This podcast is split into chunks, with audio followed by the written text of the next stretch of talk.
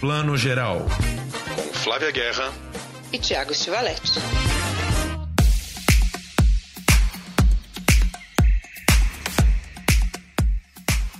Bom dia, boa tarde, boa noite, você que escuta o Plano Geral, seu podcast de cinema. Eu e Tiago Stivaletti. E hoje a gente também tem uma convidada especialíssima, queridíssima, Mônica Iotzi. Boa noite, Tiago. Boa noite. Olá, gente, todo mundo. Hoje a gente continua falando de mostra e um dos destaques dessa mostra é um filme brasileiro muito feminino e lindíssimo que estava na competição dos novos diretores da mostra, Mar de Dentro da Tainara Toffoli, estrelado pela nossa querida como a Flávia já apresentou, ela que eu trabalhei no vídeo show dois anos e choro até hoje porque não peguei a época dela lá. Mônica Iose, bem-vinda, minha querida.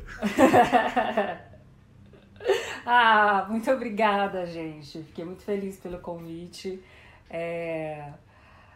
Que, que, que bom saber disso, Thiago. Que, que você ficou triste de não trabalhar comigo. Tô me achando aqui. Sim. Agora. Muito, tava comentando com a, com a Mônica agora há, pouco, agora pouco que os colegas que pegaram ela choravam, falavam eram órfãos de Mônica Iose no vídeo show, mas a gente lutava lá sem ela, né? E agora a Mônica, cada vez mais atriz, né? Fez novela, agora tá aí pegando papéis maravilhosos no cinema e com esse filme tão feminino, né, Mônica? Conta um pouquinho para os nossos ouvintes aí a história do filme, um pouco da Manuela. Bom, gente, é, bom, como a Flávia falou que eu adorei, bom dia, boa tarde, boa noite, né? Que não sabemos em que momento você está ouvindo a gente. Bom, a, a Manuela, ela é uma mulher extremamente determinada, ela é apaixonada pelo trabalho, ela é publicitária e chefe de criação, inclusive, na, na agência onde ela trabalha que é uma coisa bem rara. Eu descobri fazendo pesquisas para o filme que menos de 2% das chefes de criação das agências são mulheres, olha só. É, pois é. E, e, essa mulher extremamente independente, determinada, é, se vê grávida. Ela se descobre grávida, uma gravidez não planejada, não, não desejada a priori. Ela, o pai da criança não é exatamente um namorado, é uma pessoa que ela tem uma relação é, não muito constante assim, eles não têm uma relação tradicional, assumida. É, então é uma situação muito delicada. Então, assim, o, o, a primeira apresentação que a gente pode fazer da Manuela é essa.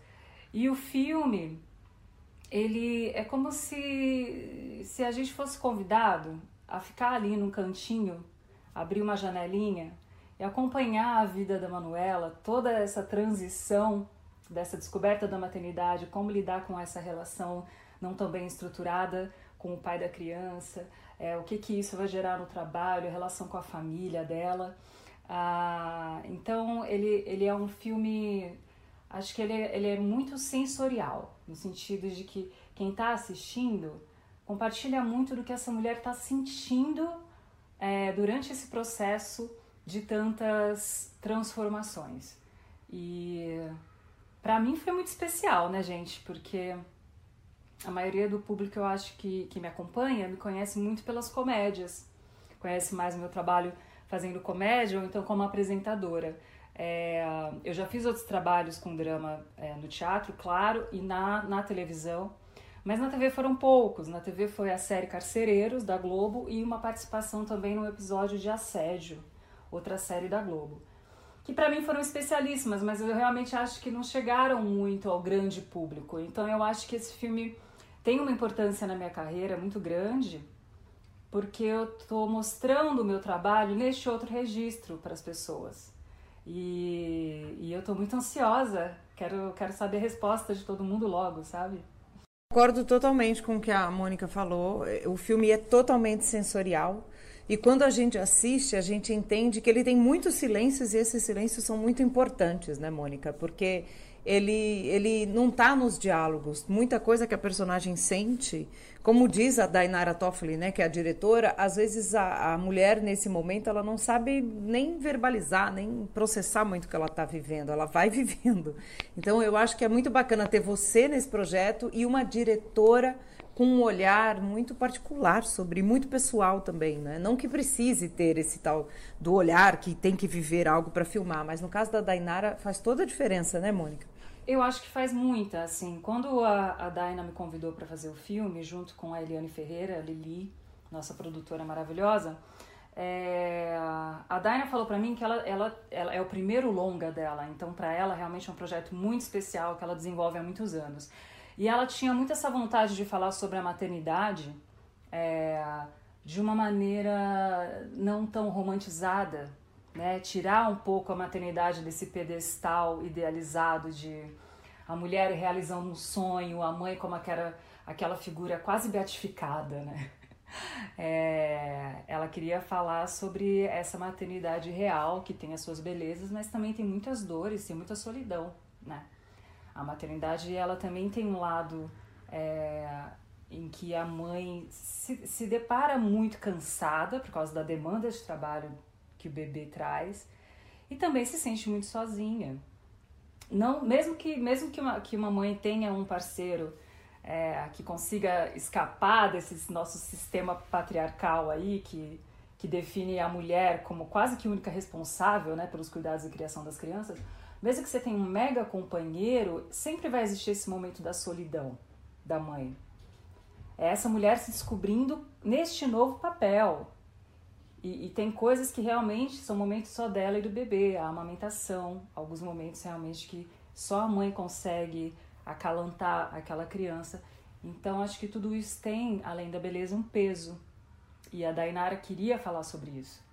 Ô, Mônica, é, eu estava conversando com a Flávia, a gente falou nas últimas edições do podcast. Essa mostra está sendo uma mostra linda, com muitos filmes importantes feitos por mulheres sobre mulheres. Além do seu filme, é, teve aí O Mulher Oceano da Jeans Ganzerla, O Livro dos Prazeres da Marcela Lorde, também com a Simone Spoladori brilhante. E esse, o seu filme, O Mar de Dentro, acho que é mais um filme que nos convida a se colocar no lugar, né? Acho que é uma das coisas mais bonitas da arte e do cinema em particular é a gente se colocar no lugar de outra pessoa. Aí conversando com a Flávia, eu comentei, falei, olha, eu gostei muito do filme, mas assim, eu tenho um pouco de medo dos homens não se conectarem. Aí quando eu falei isso, eu falei para a Flávia, mas poxa, vocês passam décadas, né, vendo Clint Eastwood, Martin Scorsese, um monte de filme de homem para homem, e aí o homem não vai se conectar com... Eu acho que agora é o momento dessa virada, né, um pouco. Eu acho, é, eu acho que é muito, apesar de ser um filme que tem como foco principal, eu acho, a, a, a maternidade, né? O filme fala sobre várias coisas, mas acho que o foco é esse. É, eu acho que exatamente a gente precisa começar a ter esse olhar que você falou, Tiago. Quer dizer, enquanto a gente ficar separando os assuntos desse jeito, por gênero, né? E, e, e, e eu vou além, né? Só em dois gêneros, né? É. Ou é masculino ou é feminino. Daí o homem tem seu papel, a mulher tem o seu papel, como se só existissem esses dois gêneros e como se cada gênero tivesse ali é, as suas tarefas pré-definidas na vida. Então a gente precisa muito começar, eu acho, a, a rever esses estereótipos todos. E acho que eu, eu nunca tinha pensado nessa análise que você fez, mas é isso, quer dizer a, a gente está vendo aí filmes de ação, que são ditos filmes mais para o público masculino, com, com toda a naturalidade, isso faz parte da nossa vida. Então, primeiro eu acho que a gente precisa começar a desconstruir esses aspectos do, do que é o universo só feminino, o universo só masculino. E, e a partir do momento que a gente desconstrói, a gente consegue sentar todo mundo na sala e assistir um filme que está falando do humano, ponto. A gente sempre tomou o masculino como universal, né? Ah, é um tema universal. É, e, e ter um personagem masculino a gente não discute, porque é também, como você falou, é do humano. Agora, às vezes, um, um personagem feminino aí é o público feminino. E a maternidade, né, gente? Eu brinco assim, eu sei que é tosco isso, mas todo mundo tem mãe, né? Todo mundo conhece alguma mulher que é mãe, uma irmã, uma cunhada, uma amiga, né? Uma companheira. Então, assim, eu não vejo por onde um, um tema, um filme que é uma mulher passando por esse momento, não seja universal para homens também. Não, é, eu acho que é uma, é uma questão. É, é, é, é tão profundo, né? É tão cultural essa, essa questão da, dessa divisão. E uh, o, que, o que eu quero que o nosso filme, assim, meu sonho, né? Se o filme conseguisse fazer isso, eu ficaria encantada. É realmente é, dos homens perceberem o, quanto a, eles estarem realmente inseridos no processo todo da gravidez, dos cuidados com o bebê, da criação de uma criança, eles estarem inseridos nisso faz absolutamente toda a diferença. Não só para a saúde mental, emocional da mãe, mas para o desenvolvimento da própria criança, né? A gente, só no Brasil, a gente tem cerca de 5 milhões de crianças sem sequer ter o nome do pai na certidão de nascimento. Então a gente precisa começar a fazer com que os meninos, os homens, tenham um olhar diferente para com a paternidade. É, eu acho que o nosso filme, ele não é panfletário, ele não é um filme didático de maneira nenhuma, é, mas eu acho que a partir do momento que ele quebra essa visão romantizada da maternidade, ele também fala muito para os homens assim: olha aqui, não é fácil. E essa criança tem um pai, então vamos junto. E o próprio Rafael Losso, que faz o Beto, que é o seu companheiro no filme, ele, ele como ator, ele trouxe muito isso, né? E como homem também, que eu conversei com ele, já a gente já falou sobre o filme, que para ele também é uma grande experiência das mulheres com quem ele convive e de ter feito esse filme e né, acompanhado a sua personagem. Eu gosto muito quando você fala que esse filme convida a gente a acompanhar esse momento muito especial dessa mulher, né? E eu acho que é essa jornada mesmo. É, e também eu acho que tem um dado interessante no, no personagem do Rafa. É, ele também sai um pouco desse, desse estereótipo masculino do cara que, que, que recebe a notícia de que vai ser pai de maneira inesperada. Ele, eu não vou falar aqui, porque eu não vou dar spoiler, mas é, ele reage de uma maneira que eu acho que poucas pessoas imaginariam que um personagem reagiria. Então eu acho que o filme é legal nesse sentido também. A gente quebra ali vários estereótipos no, no filme. E eu acho interessante a gente mostrar um casal é, com esse formato, a maternidade encarada desse jeito, sabe? A gente vai dar um jeito. Eu não quero dar um jeito em nada. Não cabe um filho na minha vida agora. Mas na minha cabe. Ah, é? Você vai carregar um bebê durante nove meses? Vai dar de mamar depois? Não, né? Manu, esse filho também é meu. Mas o corpo é meu. Só meu. Vai pra casa, Beto. Vai pra casa, depois a gente conversa. Fora que o filme tem uma surpresa ultra surpreendente que eu não vou contar aqui, é só para dar vontade de ver o filme. Mas tem um lance que deixa a gente estatelado no sofá. Vou mudar de assunto para não contar aqui. tira, tira, tira o chão, né? exatamente. Né? Mônica, mudando um pouco de assunto, sua relação com o cinema. Você lembra o último filme que você viu numa sala de cinema antes dessa pandemia? Nossa! Ou um dos últimos, o que, o que vier na sua memória? Uh, poxa, enquanto eu puxo aqui o último que eu assisti na sala de cinema, Posso falar o que eu assisti é, inédito? Claro. apesar de não ter sido numa sala de cinema? Sim. Pode. Assisti, assisti um filme chamado é, O Animal Amarelo. Ah, sim, do Felipe do, Bragança, sim. Do Felipe Bragança, que estava em cartaz no Festival de Cinema lá de Curitiba. Como que é o nome desse festival mesmo, Flávio? Olhar. O Olhar de Cinema. É. Que é incrível, esse foi, adoro. Esse foi o último filme que eu assisti, eu mega, mega indico, assim. É, é originalíssimo. É demais. Eu gostei Demais. muito, parabéns para todo mundo. É mesmo, eu e, adoro. E, cara, o. Ai meu Deus, eu vou, eu não vou, precisa, eu pegar, Não precisa ser o último, pode ser uma, o primeiro que vier à sua cabeça aí. Cara, eu acho que foi. Eu vi numa. Foi numa mostra muito. Muito rápida. Que, é, eu, que acho que foi só um dia, inclusive, que passou. Eu vi é, aquele, o documentário A Vizinhança do Tigre. Sei, sei. E você lembra em que sala? Foi, meu, foi excepcional. Ai, foi em algumas de rua aqui em São Paulo, um desses dessas mostras assim rapidíssimas, sabe? Ele tinha, ele tinha sido lançado acho que há pouquíssimo tempo, assim. E... Eu tô judiando de você, forçando a sua memória aqui, né? Coitada de você. É, é. Não, mas eu também lembro que antes disso, é...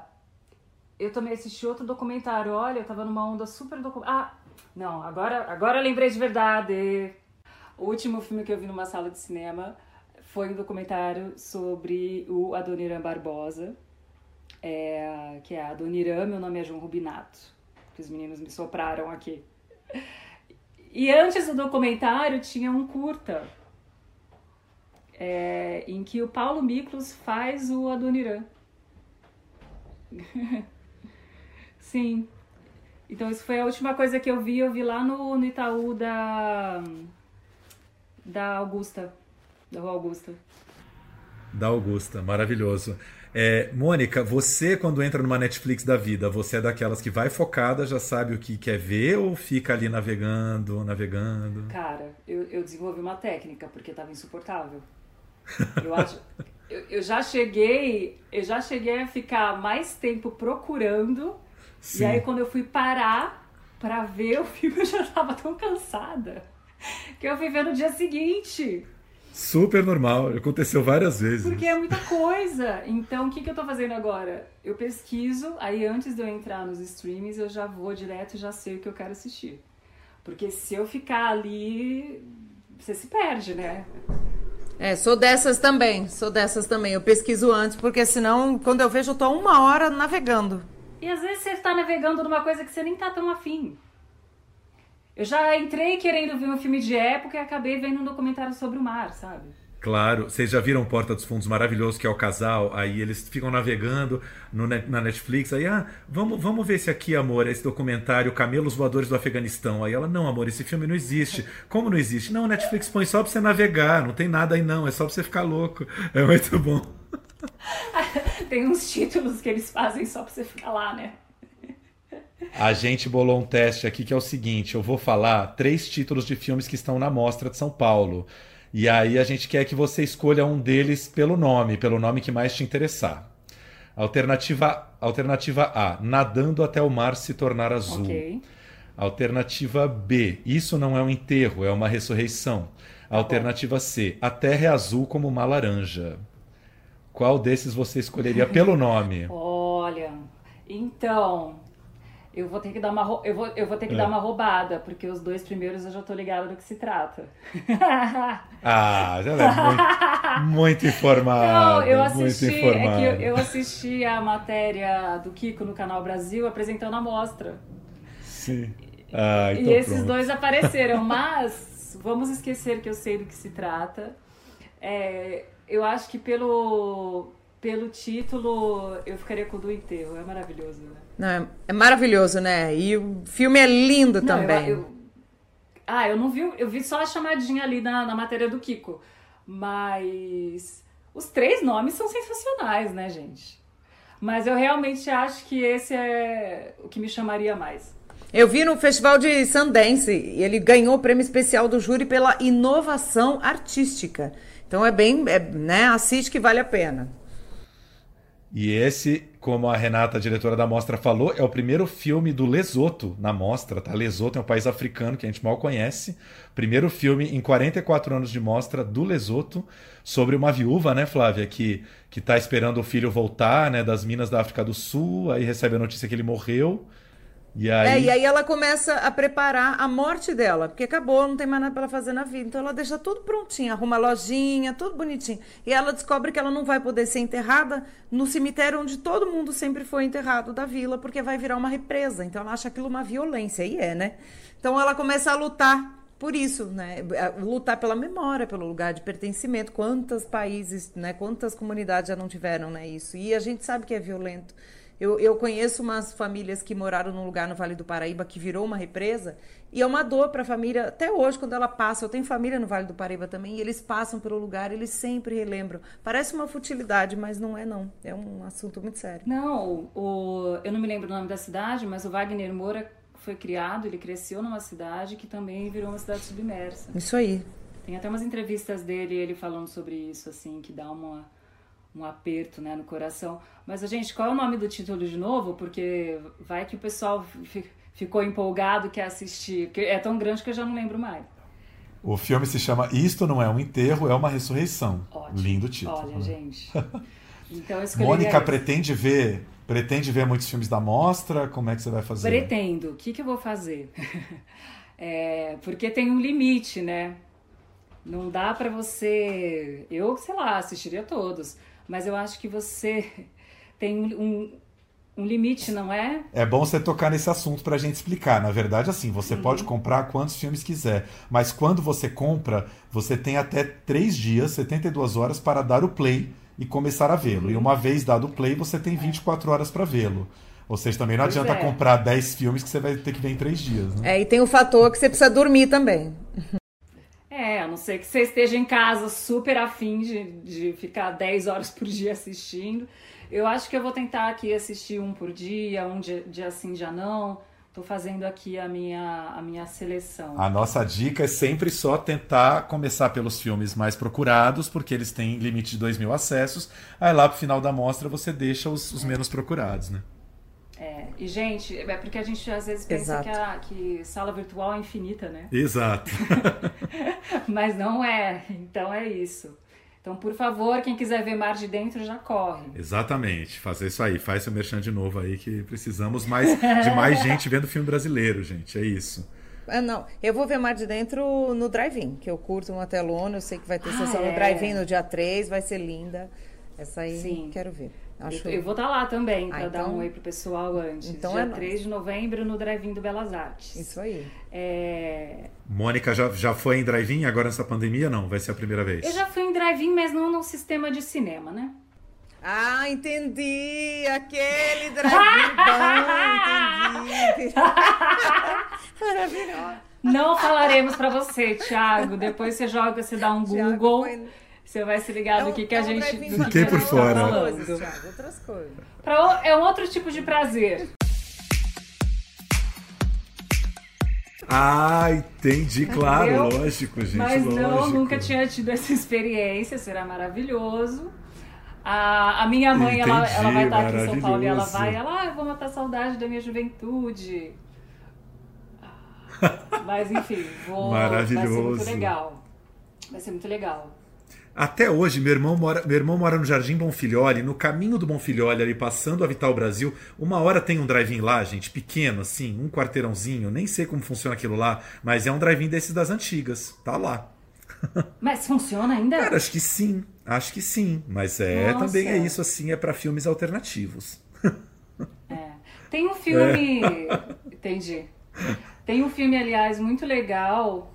Infelizmente não me lembro agora quem é o o diretor, ali, ali, ali Muritiba talvez, hum. é o último Cine, Cine Drive-In. Vocês já viram esse filme?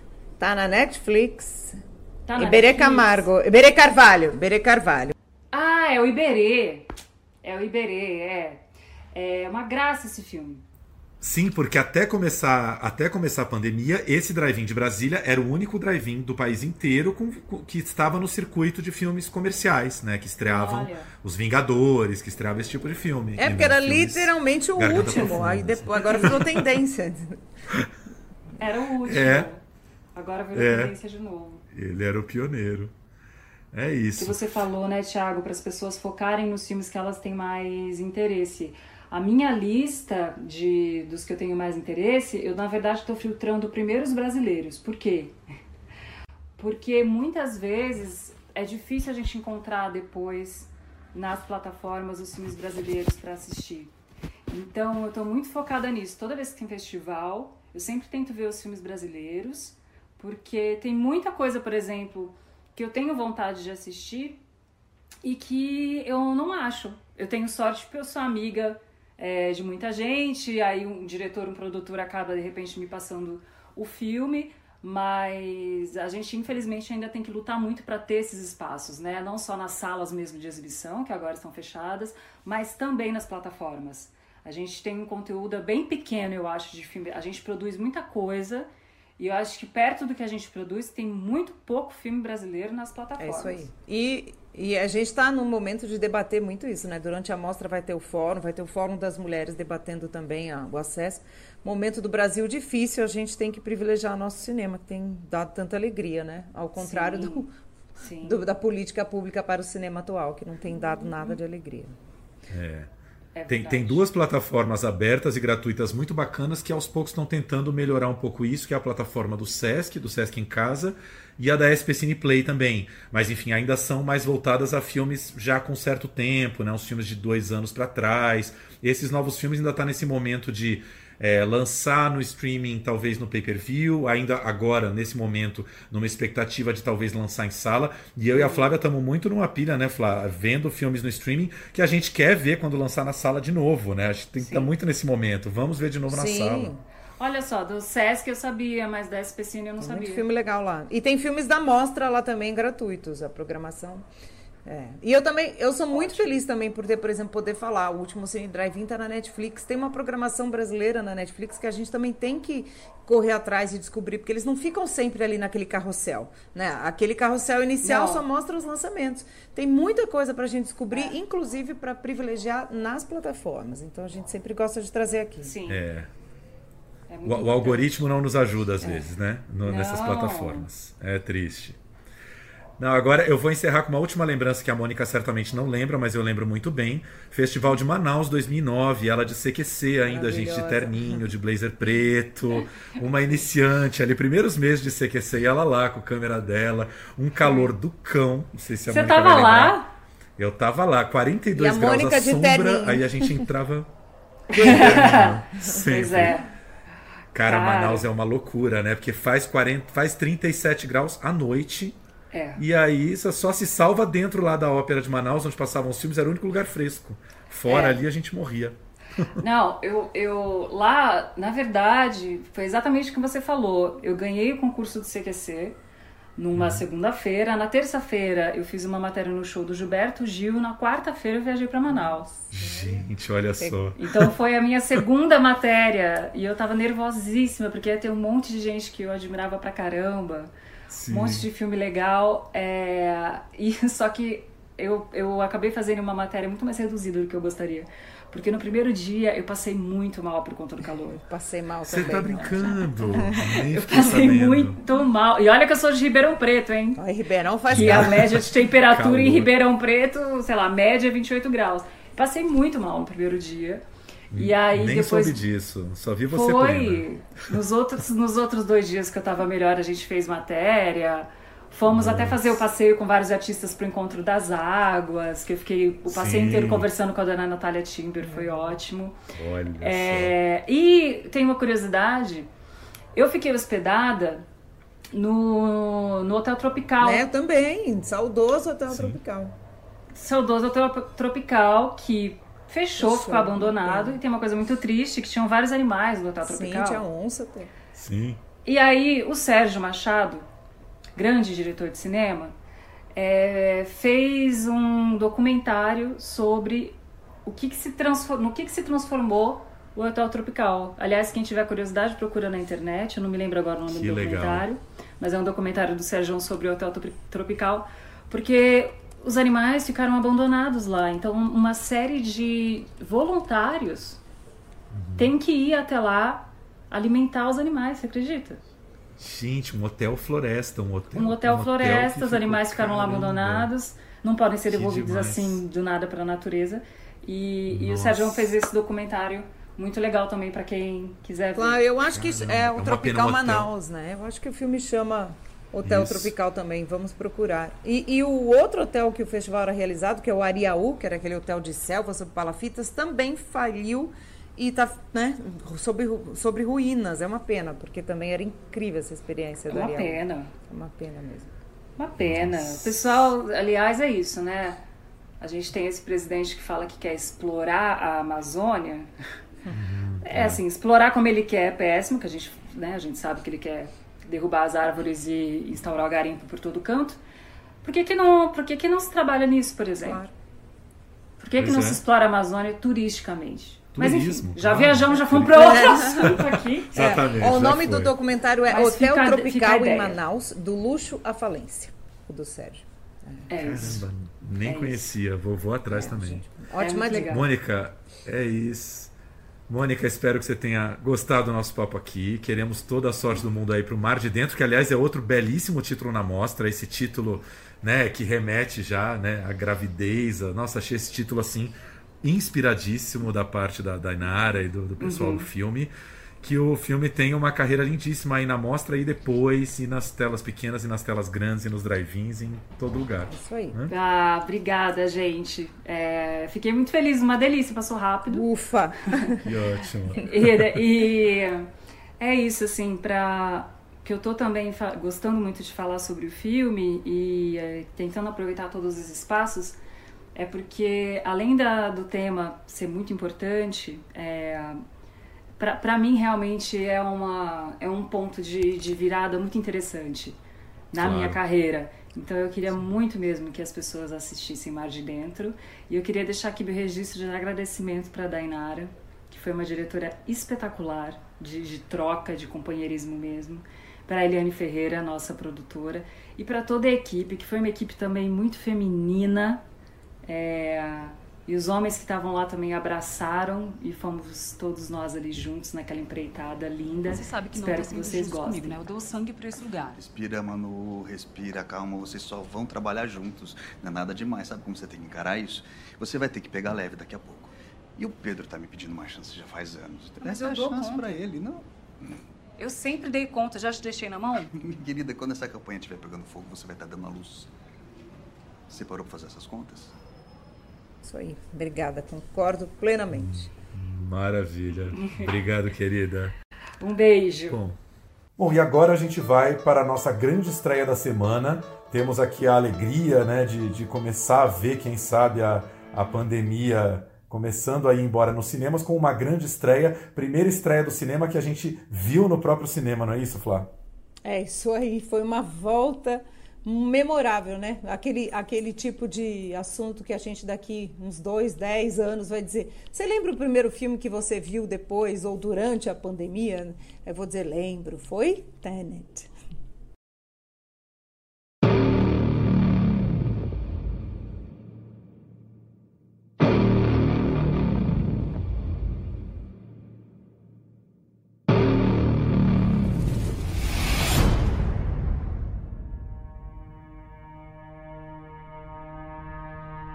One of these bullets is like us, traveling forwards through time. The other one's going backwards. Can you tell which is which? How about now?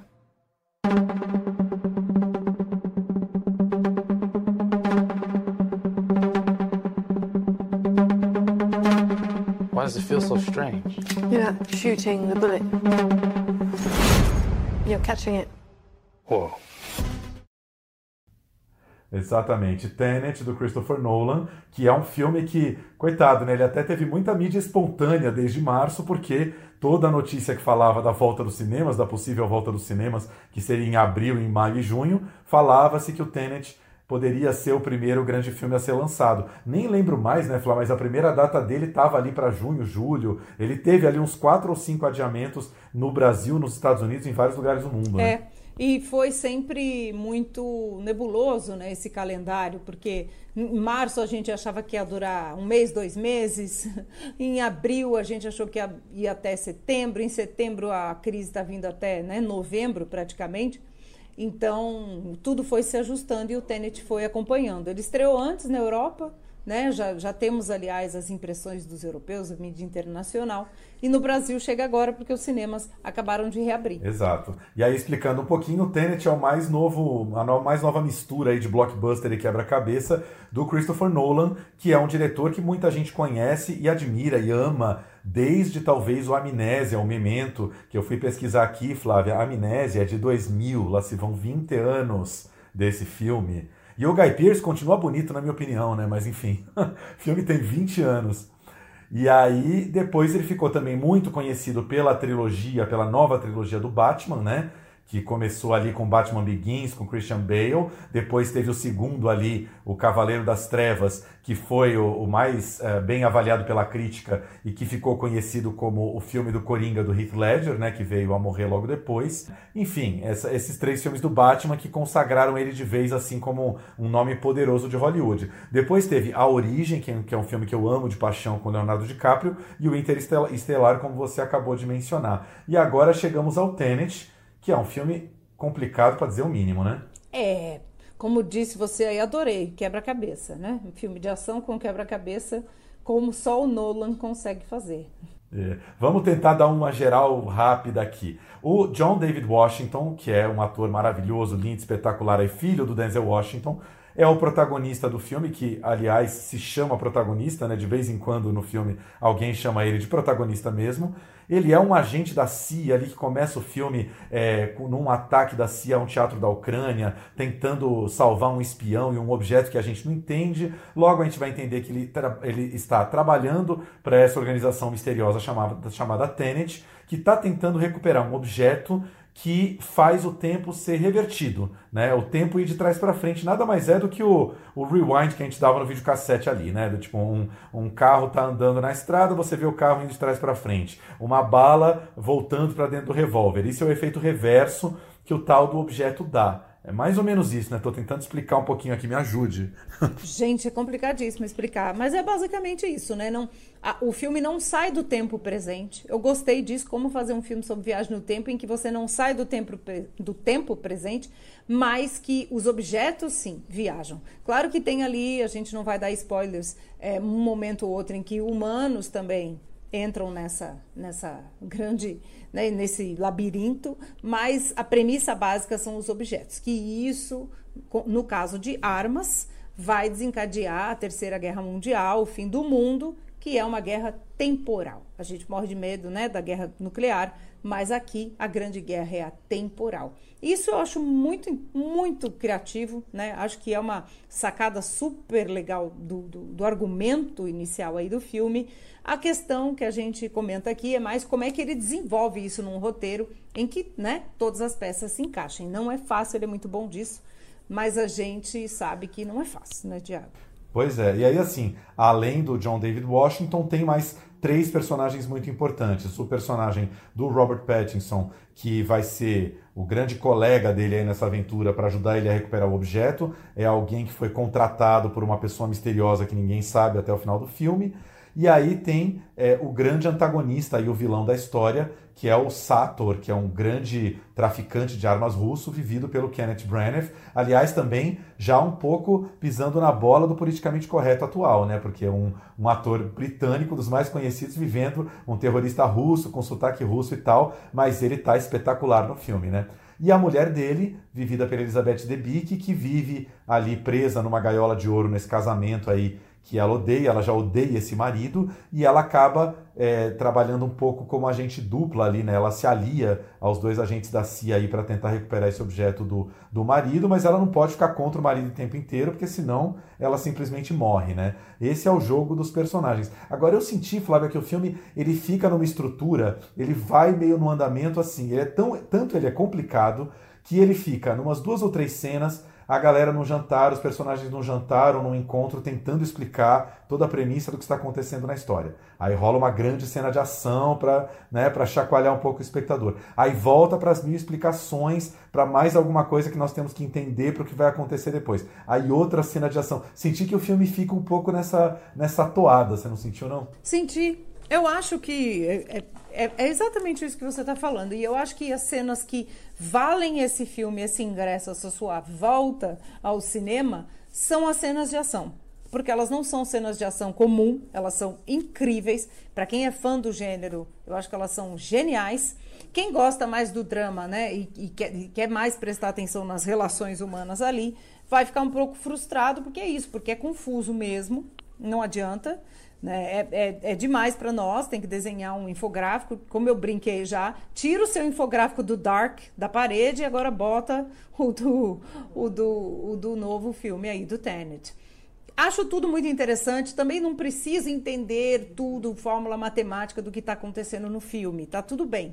Só que às vezes a coisa fica tão engenhosa que fica um pouco frio em relação aos personagens. A gente não embarca tanto. Tem um drama ali de mãe e filho, tem, tem um drama humano ali que a gente acompanha, claro, mas não tem o mesmo impacto que eu acho que poderia ter se o drama tivesse sido um pouquinho mais bem trabalhado. Mas como fazer isso com um filme com todos esses elementos que a gente já falou?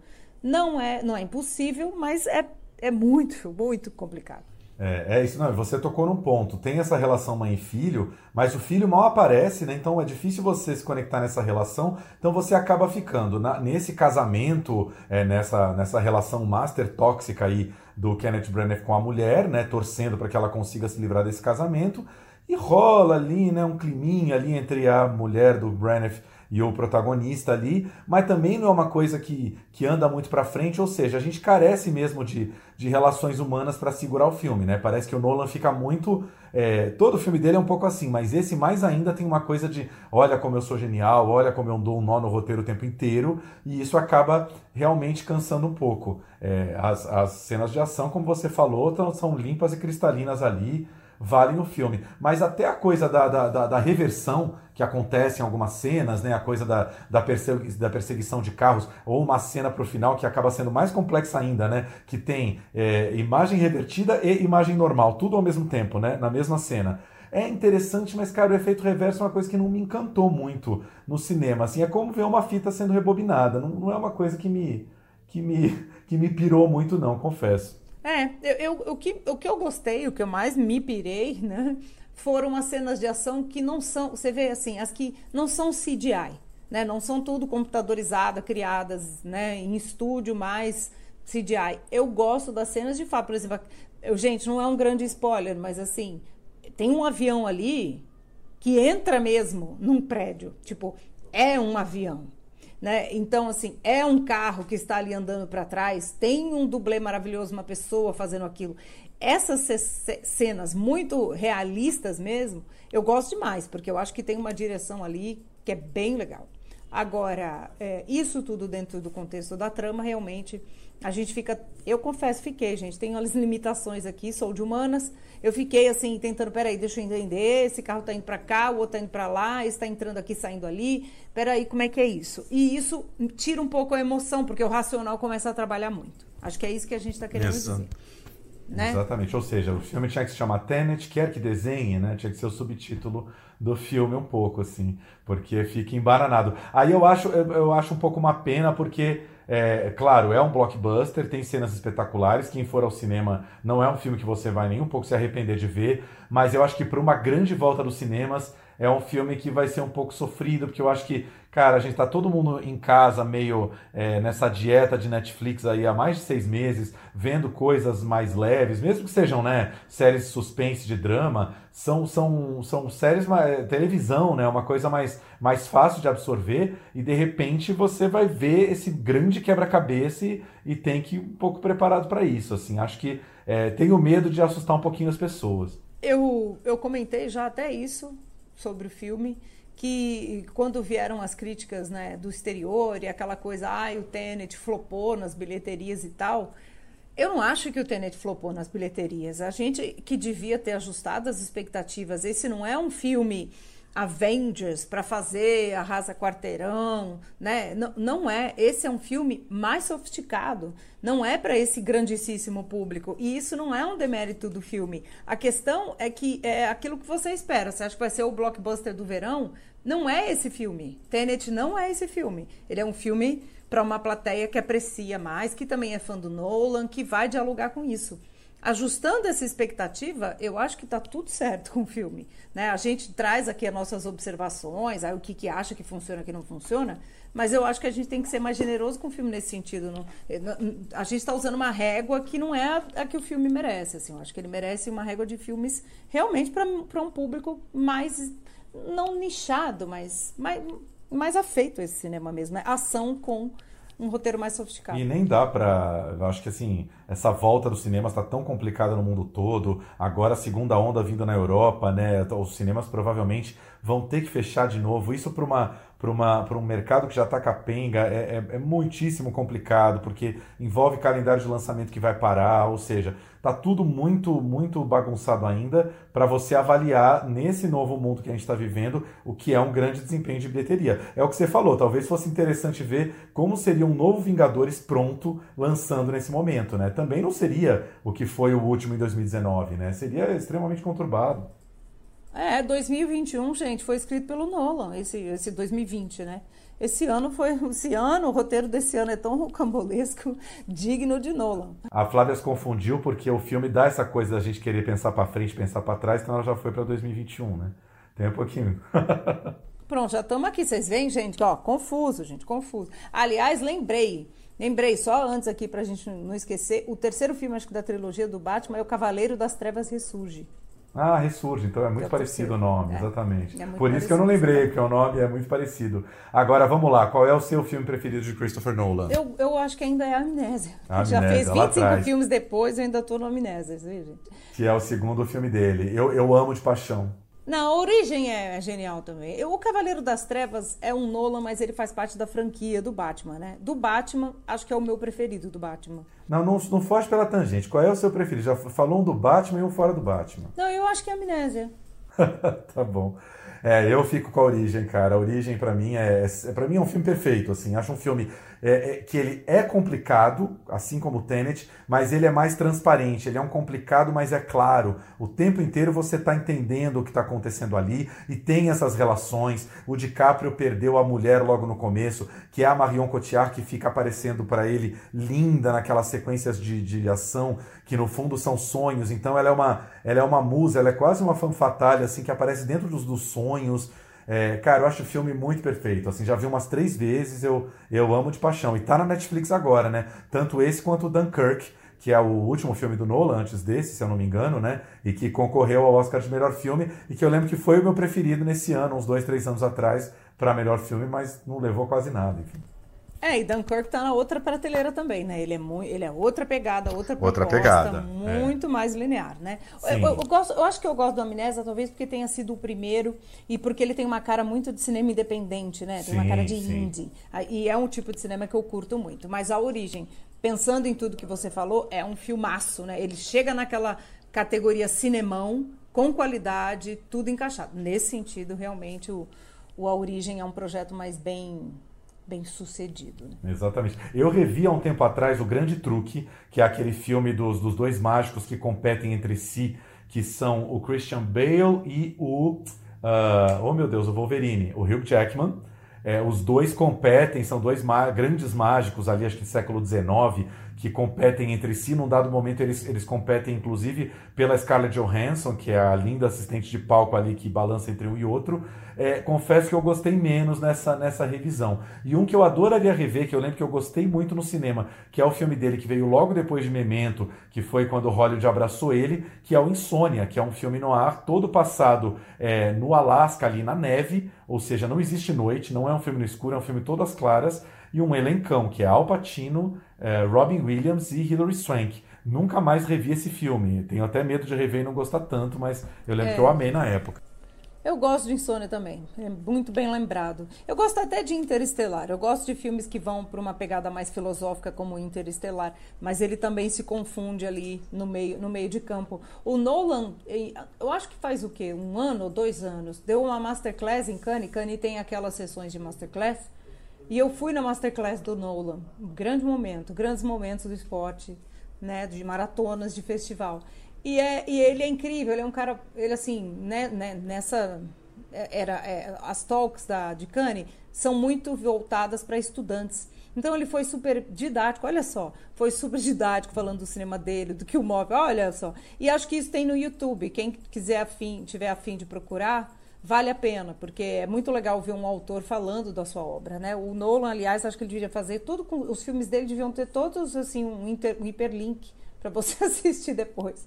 Ele comentando a aula. Pois é, e é isso que você falou. Às vezes a gente consegue ser didático, às vezes não. Acho que também é o caso dele, né? Há momentos mais, mais didáticos, mais claros e transparentes na carreira, na carreira dele e outros menos. Acontece também, né? Bom, essa foi a, a nossa dica do cinema, Tenet, nesse momento em que os cinemas estão voltando. A gente viu, né, a Flávia viu numa sessão de imprensa um pouco mais cheia, mas também completamente segura. Eu vi numa sessão de imprensa completamente vazia.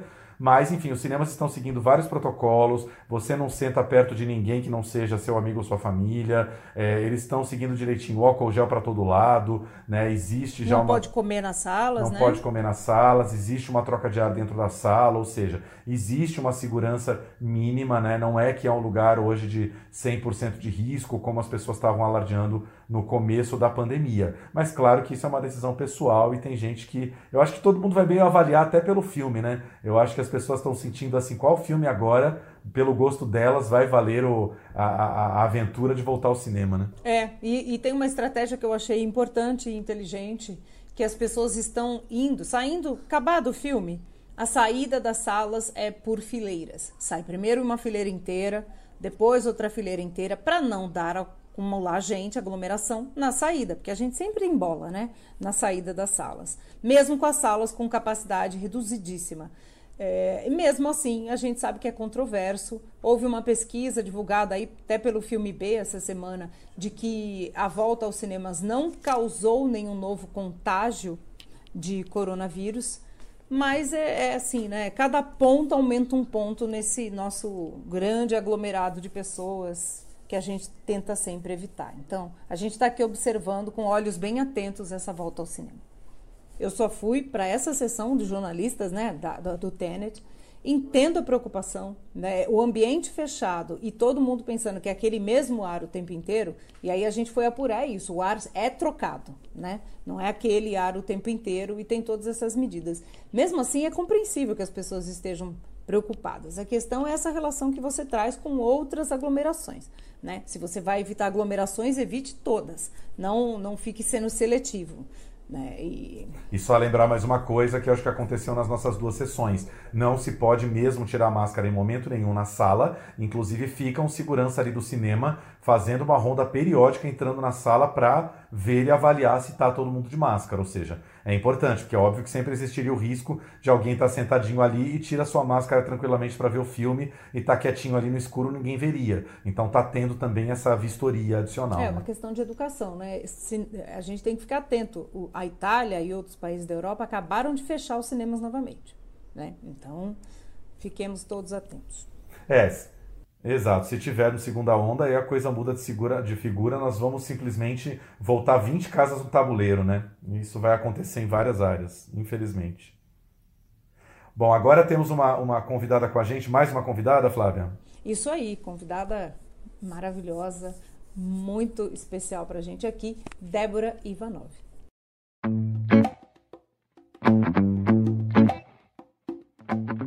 Bom dia, Flávia. Prazer estar aqui com vocês. Débora, conta um pouco como é que está sendo essa maratona dessa semana para organizar. Você é uma das coordenadoras do Encontro das Mulheres do Audiovisual que ocorre durante a Mostra 2020.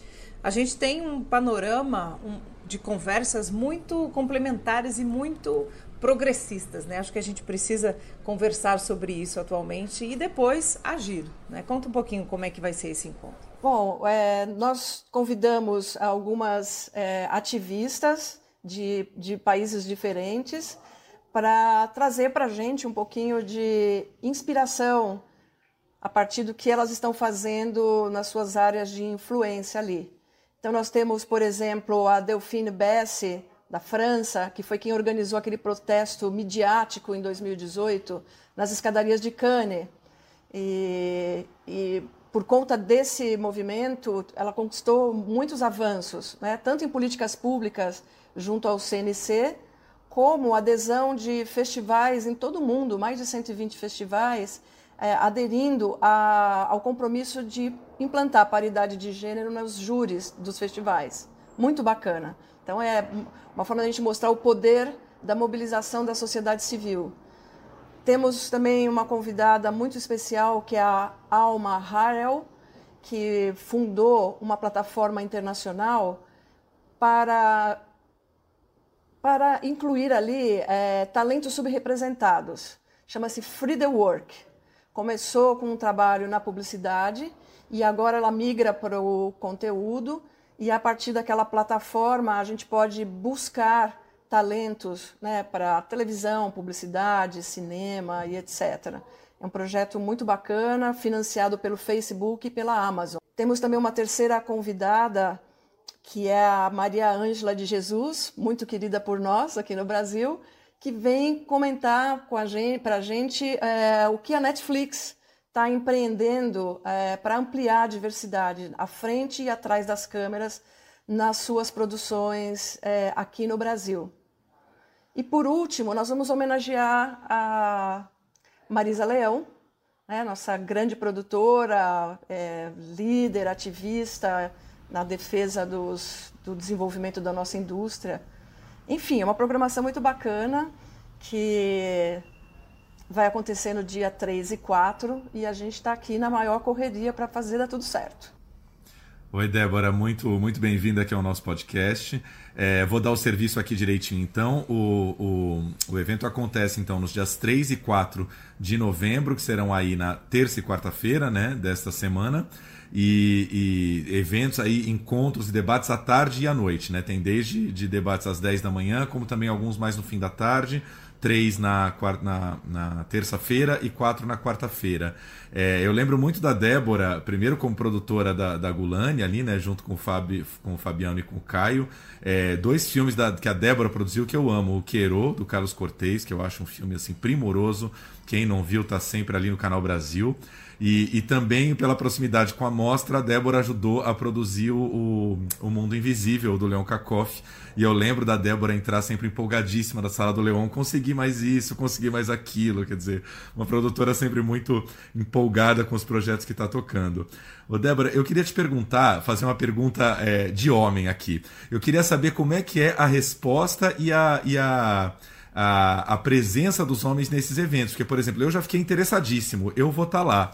E aí eu quero saber como é que os homens, é, se os homens assistem, os produtores homens, se você tem todo um trabalho ao longo dos meses e anos aí de, de chamar o pessoal, o público acaba sendo mais feminino ou já está rolando uma coisa mais mista? Olha, eu acho que no começo, lá em 2015, quando a gente começou a, a, a se mobilizar de uma forma mais organizada, a gente falava só com mulheres. Acho que ao longo dos anos a gente conseguiu é, conquistar a atenção de vários colegas nossos é, que apoiam a nossa causa e acompanham o nosso, o nosso movimento. E hoje, e agora mais do que nunca, né? Porque acho que essa é uma pauta que, que vem crescendo ao longo dos anos, mas especialmente nos últimos dois anos ela atingiu assim um, um grau de interesse muito grande pelas grandes empresas, pelos festivais, né, nos eventos de mercado. Então, é, é, é, muito bom ver essa, essa pauta reverberando e, e abrindo caminhos para a gente conversar também com os nossos colegas homens, né? Porque a ideia, o que nós queremos só é, é um espacinho lado a lado, né? A gente quer caminhar lado a lado, não quer caminhar atrás. Acho que esse é o. Né? Fico feliz que você vai acompanhar a nossa, a nossa programação. É, e é, é, é, interessante essa pergunta do Tiago, porque se a gente reparar nas mesas, elas não são sobre gênero necessariamente, elas são sobre diversidade, né? sobre inclusão, né? sobre políticas de diversidade como um todo. E Mas o Tiago também traz isso porque isso faz parte de uma ação do Mais Mulheres. Né? E a Débora coordena o encontro e também, como o Tiago disse aqui, empolgadíssima, é a inspiradora né, das ações do Mais Mulheres. Fala um pouquinho também sobre o Mais Mulheres que está organizando essas, essas mesas, esses encontros. Você tem razão, Flávia. A, a nossa pauta, a nossa grande pauta é a diversidade. Né? Então, a gente fala de mulheres, especialmente de mulheres, e de negros, né, que acho que é o nosso grande foco, porque. É, tanto as mulheres quanto os negros, eles são a maior parte da população. Né? Então, eles não são minorias, eles são maiorias. Né? Então, a gente, a gente usa, inclusive, o termo de subrepresentados. Então, são maiorias, mas que constam como minorias em cargos estratégicos de tomada de decisão. Né? É, existem muitas mulheres na, na produção, na nossa indústria, mas a gente foca no, onde estão as mulheres na liderança. Né? E foi assim que surgiu uh, esse grupo, esse movimento que se chama Mais Mulheres, lideranças uh, do audiovisual brasileiro. Então a ideia é estimular mulheres para assumir postos de liderança e reunir mulheres que já estão em postos de liderança para que a gente forme uma rede de colaboração, para que a gente abra caminhos para que mais mulheres é, assumam essas frentes. Né?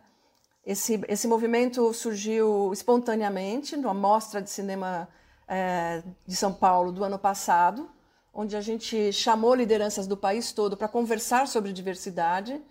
E, e, nesse encontro se decidiu por algumas pautas, né, algum, algumas ações concretas. Uma delas foi: vamos formar um grupo para que a gente tenha cara, rosto, que a gente possa se articular de uma forma mais organizada. Então, ali tem representantes de mais de 20 entidades do setor, sabe, entidades representativas de produtores, é, que representam produção do, do, norte do país, do sul, do centro-oeste, é, universidades, é, enfim, festivais. Está muito bacana. Acho que foi um grupo, tá um grupo que a Flávia, aliás, faz parte e representa ali com a gente é, o coletivo Elviras.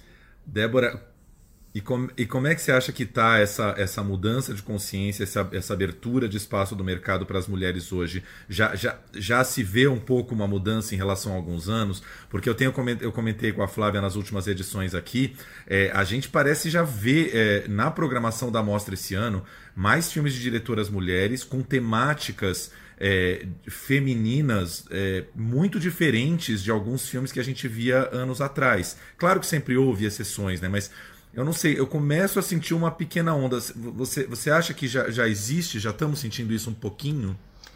Ah, eu acredito que sim, já existe sim uma onda. É, é muito difícil também para os festivais ter, assim, contemplar um grande número de filmes feitos por mulheres. Por quê? Eu pensei que era só no Brasil, mas é no mundo a, as mulheres estão em torno de 20% é, nos cargos de direção e de roteiro. Então, é, você fica ali girando nessa proporção. Então, nos festivais, chega em torno de 20%, 25% de filmes dirigidos por mulheres.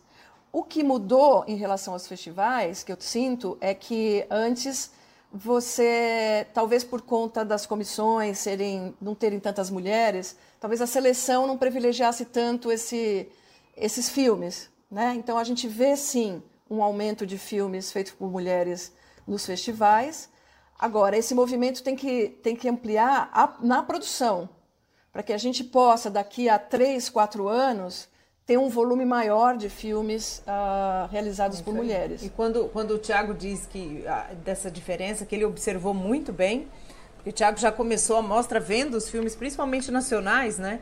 Das, das, das mulheres que estão estreando, são temas que dizem respeito também ao feminino, né, temas intimistas que é, que é bom ter a variedade, né, Tiago? A gente diz, às vezes a temática de personagens masculinos ela é tida como universal. E é, né? Eu adoro filmes com personagens masculinos. Mas os femininos, em geral, eles são tidos como só para mulheres. E não necessariamente, né, Tiago? Você viu ótimos filmes Sim, aí, né? É. É, foi meio por coincidência, né? Logo no começo da mostra a gente acabou vendo o filme da Jeans Ganzerla, o filme da Marcela Lorde lá do, do Livro dos Prazeres, é, O Mar de Dentro da Dainara Toffoli, e são filmes que não apresentam o conflito tradicional que a gente né, está muito acostumado a ver no cinema, né? Do é, conflito, o homem gosta de conflito, né? Tem o conflito escancarado e, e os filmes femininos é, nem sempre vão por aí. E claro que existe alguma resistência, né, Flá? A gente sente às vezes quando conversa com outros colegas assim. Ah, é, gostei médio, porque realmente é uma mudança de, de paradigma que vai ter que vir muito, muito pouco a pouco, né? É, a médio prazo, né? Porque exatamente são outras linguagens. E é tão importante, não é, Tiago? Porque o mundo é diverso. Portanto, é bastante diverso o olhar sobre a vida, sobre o que acontece no mundo. E, e a gente está acostumado a, a, a, a uma, um olhar majoritário. Então, vai levar um tempo para que a gente possa é, se acostumar com essa diversidade de olhares. É isso. Então, lembrando só mais uma vez aqui, é bom relembrar, encontro, o segundo encontro de lideranças femininas no audiovisual, no canal da Mostra no YouTube, ou seja, esse ano, né, Débora, não precisamos nem ir para um auditório, nem acordar mais cedo, vamos ver de casa, ou seja, mais fácil ainda, dias 3 e 4 de novembro, tem um tempinho, tá fazendo almoço, isso aqui, tá ligado ali, dá para ficar ouvindo o debate, né, de antena ligada no debate. Sim, sim, vai ser, vai ser uma delícia. Eu tô, eu tô bastante empolgada com as nossas, com as nossas convidadas, com os debates e é, e é sempre uma forma da gente da gente despertar o olhar né, e a sensibilidade de outras pessoas, né, de outras produtoras, de gestores públicos, de gestores de empresas privadas, enfim, dos festivais. Então é muito importante a gente contar com esse, esse fórum né, de, de conversas, especialmente dentro da mostra. Estou muito feliz que a mostra esteja acolhendo essa pauta feminina né, com tanto enfim, com tanto carinho. Né? E o melhor, gente, é tudo gratuito. É só entrar no YouTube da Mostra e assistir. Não precisa nem se inscrever, nem esse trabalho. É só sintonizar e assistir. E tem vários outros debates que já aconteceram, que estão lá no canal da Mostra, que valem super a pena assistir, para a gente ficar de olho aí nessa nossa agenda desse ano tão diferente. Débora, obrigado pela sua presença. Volte outro dia no podcast para a gente falar de assuntos outros também, tá? Tá ótimo, Tiago. Muito obrigado. Obrigada, Flávia. Beijo. Obrigada, querida. Bom, o Plano Geral vai ficando por aqui. Que vocês tenham uma ótima semana com muitos filmes e muita programação da mostra. Um beijo até semana que vem, Flavinha. Um beijo e viva o cinema brasileiro.